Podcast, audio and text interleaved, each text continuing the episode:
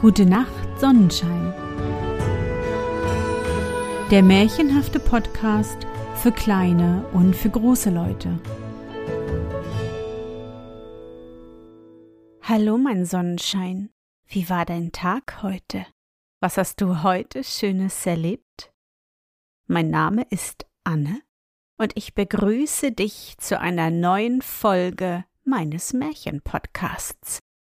Lass uns zusammen in die wunderbare Welt der Märchen reisen und gemeinsam entdecken, was die Helden und Prinzessinnen auf ihren Abenteuern erleben. Bist du bereit? Dann kuschle dich fest in deine Bettdecke, nimm dein Lieblingskuscheltier in den Arm, und wenn du magst, schließe die Augen und folge mir ins Märchenland.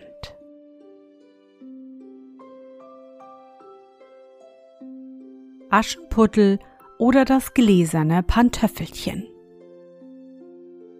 Vor Zeiten war einmal ein Edelmann, der sich zum zweiten Male verheiratete, und zwar mit der stolzesten und hochmütigsten Frau von der Welt.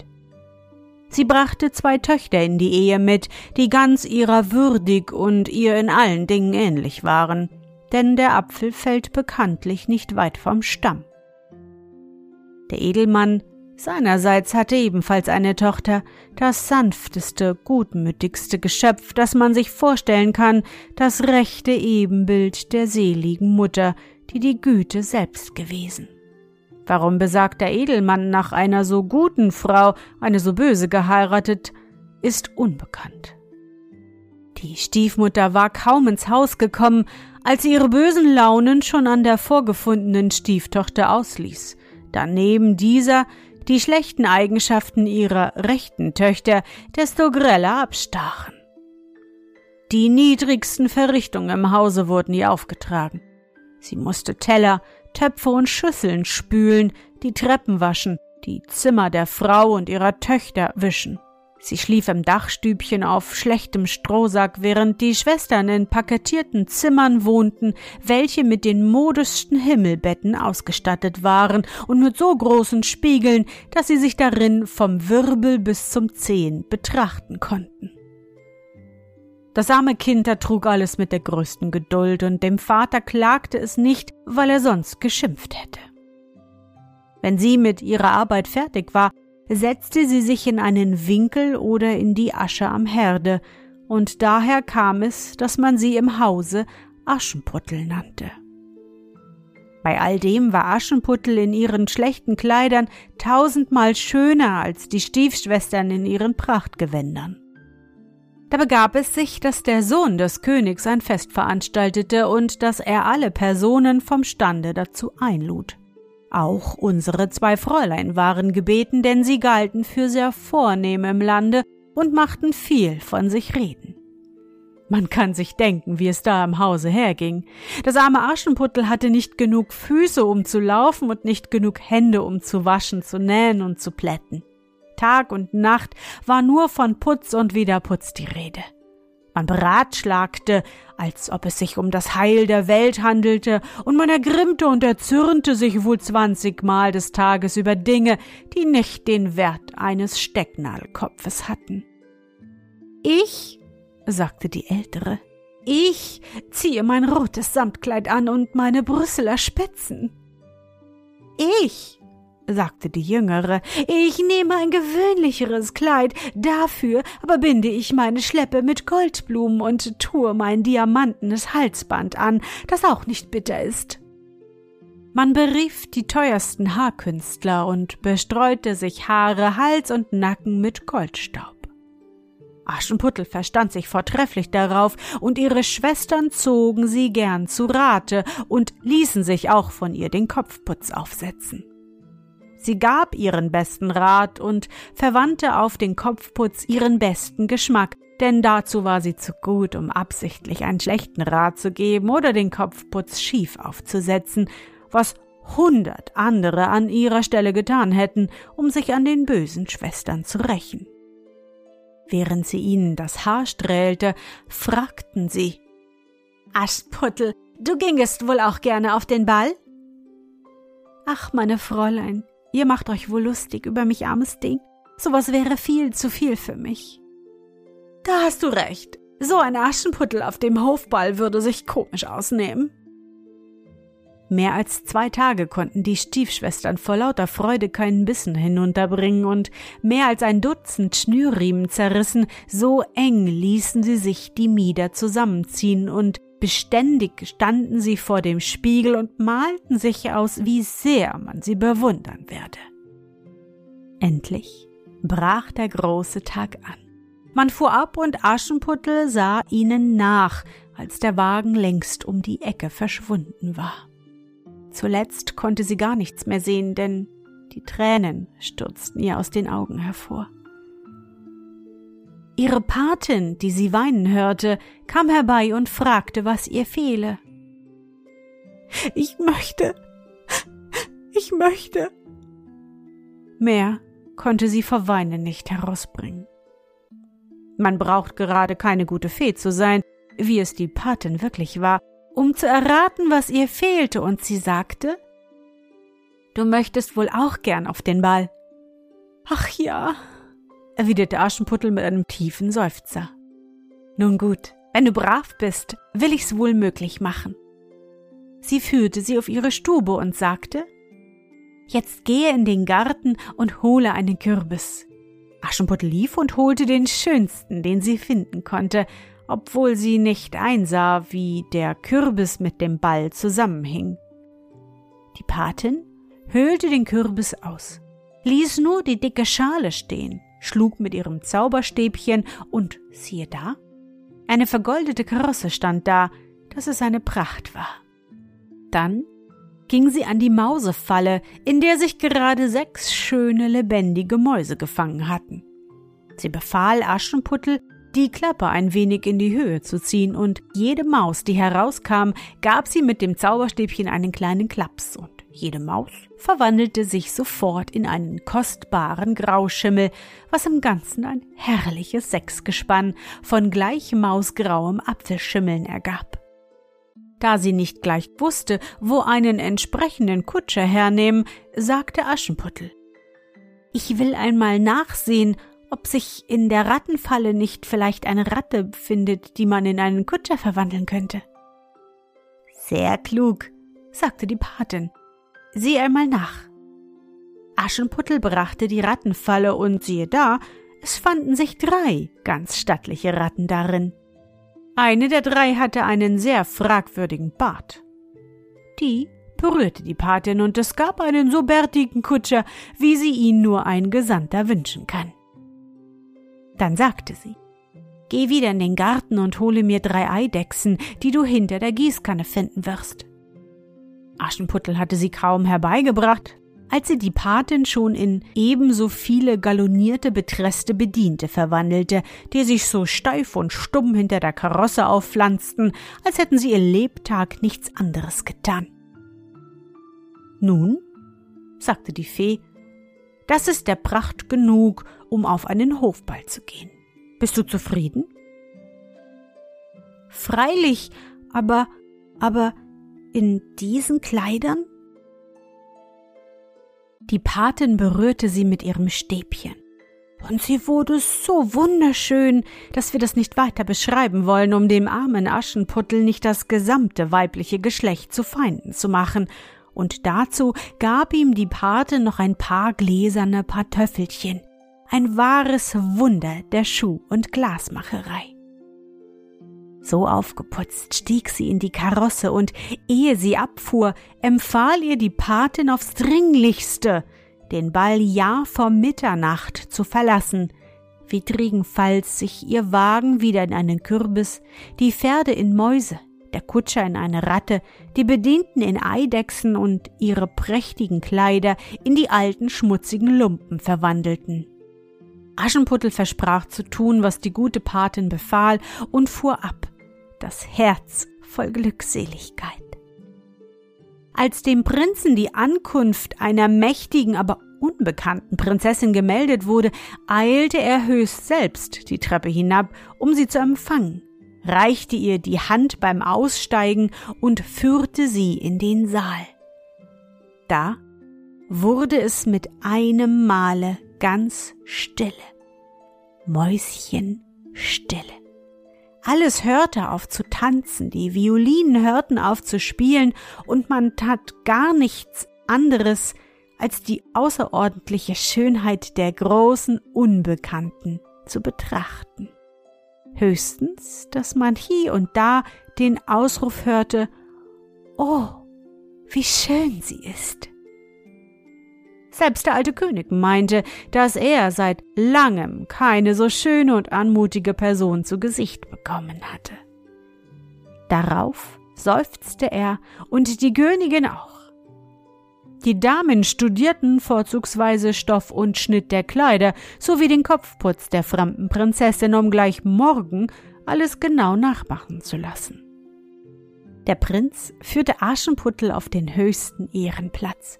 Dann bat er sie um einen Tanz und sie tanzte mit solcher Anmut, dass man sie noch mehr bewunderte als zuvor. Bei Tische brachte der Prinz keinen Bissen herunter, so sehr war er in Betracht und der großen Schönheit verloren, und so stark hatte sich bei ihm schon jene Appetitlosigkeit eingestellt, welche als ein bedrohliches Zeichen der hitzigen Liebeskrankheit vorauszugehen pflegte. Aschenputtel setzte sich neben ihre Schwestern, überhäufte sie mit Liebenswürdigkeiten und gab ihnen von den Zitronen und Orangen, die ihr der Prinz vorlegte, was die beiden sehr verwunderte, weil sie Aschenputtel nicht erkannten. Da schlug es Viertel vor Mitternacht. Rasch erhob sich Aschenputtel, machte der Gesellschaft einen tiefen Knicks und entfernte sich so schnell sie konnte. Zu Hause angekommen, lief sie sogleich zu der guten Patin, dankte ihr für alles Genossene und sagte ihr, dass sie morgen wohl wieder auf den Ball zu gehen wünschte, da sie der Prinz so sehr darum gebeten. Wie sie im besten erzählen war, pochten die Schwestern an die Türe. Aschenputtel lief und öffnete und gähnte, als ob sie eben aus dem Schlaf erwacht wäre. Sagte, Ach, wie lange seid ihr ausgeblieben? Wärest du mit uns gewesen? antwortete die eine. Die Zeit hätte dir nicht lange geschienen. Es war eine wunderschöne Prinzessin auf dem Balle, die schönste Prinzessin, die man sich nur vorstellen kann. Sie war überaus gnädig zu uns und gab uns Zitronen und Orangen. Aschenputtel wupperte bei diesen Worten das Herz vor Freude. Sie fragte nach dem Namen der Prinzessin, aber sie antworteten, dass sie ganz unbekannt sei, dass sich der Prinz darüber höchstlich gräme und dass er alles dafür gäbe, wenn er nur wüsste, wer sie wäre. Aschenputtel lächelte unter der Nase und sagte, war sie wirklich so schön? Mein Gott, wie glücklich seid ihr. Könnte ich sie denn gar nicht zu sehen bekommen? Tags darauf gingen die Schwestern wieder auf den Ball, Aschenputtel auch, nur noch viel schöner und prächtiger aufgeputzt als das erste Mal. Der Prinz wich nicht von ihrer Seite und sagte ihr die süßesten Sachen, die jedes Mädchen gerne hört und die auch Aschenputtel gerne hörte. Sie hörte so aufmerksam zu und die Zeit verging ihr so rasch, dass sie ganz die Warnungen und Anempfehlungen der Patin vergaß und plötzlich ertönte der erste Glockenschlag der Mitternacht als sie glaubte, es sei noch nicht elf Uhr. Erschrocken sprang sie auf und floh mit der Leichtigkeit eines Rehs davon. Der Prinz ihr nach, aber er konnte sie nicht erreichen. Er erwischte nichts als einen der gläsernen Pantoffel, den Aschenputtel auf der Flucht fallen gelassen. Ganz außer Atem kam sie zu Hause an, ohne Karosse, ohne Bediente, ohne Prachtkleider, in ihren alten Lumpen gehüllt wie sonst. Nichts war ihr geblieben als ein Pantoffel, dessen Bruder ihr vom Fuße gefallen war. Im Schlosse fragte man die Türsteher, ob sie nicht eine wunderschöne Prinzessin hätten hinausgehen sehen. Sie antworteten, dass sie nichts gesehen hätten als ein schlecht gekleidetes Mädchen, das eher einer Bäuerin als einer Prinzessin ähnlich gewesen. Als die Schwestern vom Balle heimkamen, fragte Aschenputtel sie, ob sie sich denn gut unterhalten hätten, ob die schöne Dame wieder da gewesen sei. Sie sagten ja und fügten hinzu, dass aber die schöne Dame mit Schlag Mitternacht auf und davon gegangen und dass sie auf ihrer Flucht das reizendste Glaspantöffelchen von der Welt habe fallen lassen, dass der Prinz es aufgehoben und dass er in die Besitzerin des Glaspantöffelchens ganz verliebt sei. Ja, das musste wohl wahr sein, denn wenige Tage darauf wurde unter Trompetenstößen überall kundgetan, dass der Prinz diejenige heiraten werde, deren Fuß in das Glaspantöffelchen passe. Man fing mit der Probe des Pantoffels bei den Prinzessinnen an, dann bei den Herzoginnen, dann bei allen Hofdamen, überall, umsonst. Man brachte dann das Pantöffelchen zu den beiden Schwestern, die alles Mögliche taten, um ihre Füße hineinzuzwängen, aber sie konnten es nicht durchsetzen. Aschenputtel, die ihren Pantoffel erkannte, sah lächelnd zu und sagte, wie wäre es, wenn ich es auch einmal versuchte? Die Schwestern brachen in lautes Gelächter aus und wollten sie zur Tür hinaustreiben, aber der mit der Pantoffelprobe beauftragte außerordentliche Gesandte betrachtete Aschenputtel genauer, blickte mit scharfen Augen mitten durch Lumpen und Schmutz und fand sie sehr schön und meinte, es sei nichts wie billig und er habe Auftrag, den Pantoffel ohne Ansehen der Person und des Standes alle Mädchen probieren zu lassen. Er bat Aschenputtel, sich hinzusetzen, kniete vor ihr nieder, schob das Pantoffelchen über ihre Zehen und siehe da, es saß wie angegossen. Das Erstaunen der beiden Schwestern war groß, sehr groß. Und es wurde noch größer und allgemeiner, als Aschenputtel mit einem Male auch den anderen Glaspantoffel aus der Tasche zog und ihn, wie nichts, über den anderen Fuß schob. Dazu kam noch zur rechten Zeit die Patin, berührte Aschenputtel mit dem Zauberstäbchen und so geputzt saß sie da, dass die Prachtgewänder der zwei Ballabende nichts dagegen waren. Jetzt erst ging den beiden Schwestern ein Licht auf. Sie erkannten die schöne Person, die ihnen Zitronen und Orangen gegeben, warfen sich ihr zu Füßen und baten um Vergebung für die schlechte Behandlung, die sie ihr bisher hatten angedeihen lassen. Gute Menschen werden durch das Glück immer besser. Und so hob Aschenputtel die bösen Schwestern auf drückte sie ans Herz, versicherte sie ihrer Liebe und versprach, die ganze Vergangenheit zu vergessen. Der Prinz, der in einiger Entfernung folgte, stürzte herbei, fand Aschenputtel schöner als je und heiratete sie wenige Tage darauf. Dass sie nun sehr glücklich war und eine große Königin wurde und ihren Stiefschwestern alles möglich Gute tat, das versteht sich alles von selbst.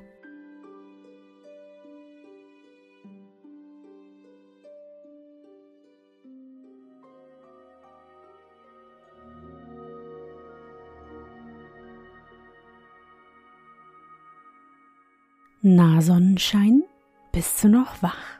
Das war das Märchen Aschenputtel oder das gläserne Pantöffelchen von Charles Perrault.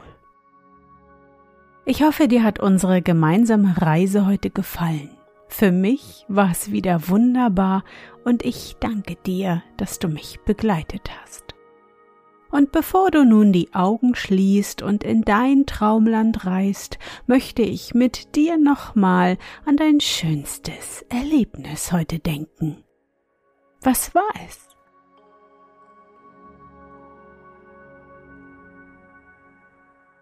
Ja, vielleicht hast du heute deine Tasche voller Spielsachen gepackt und ihr seid zu Oma und Opa in den Urlaub gefahren. Versuche dich an dein schönstes Erlebnis heute zu erinnern.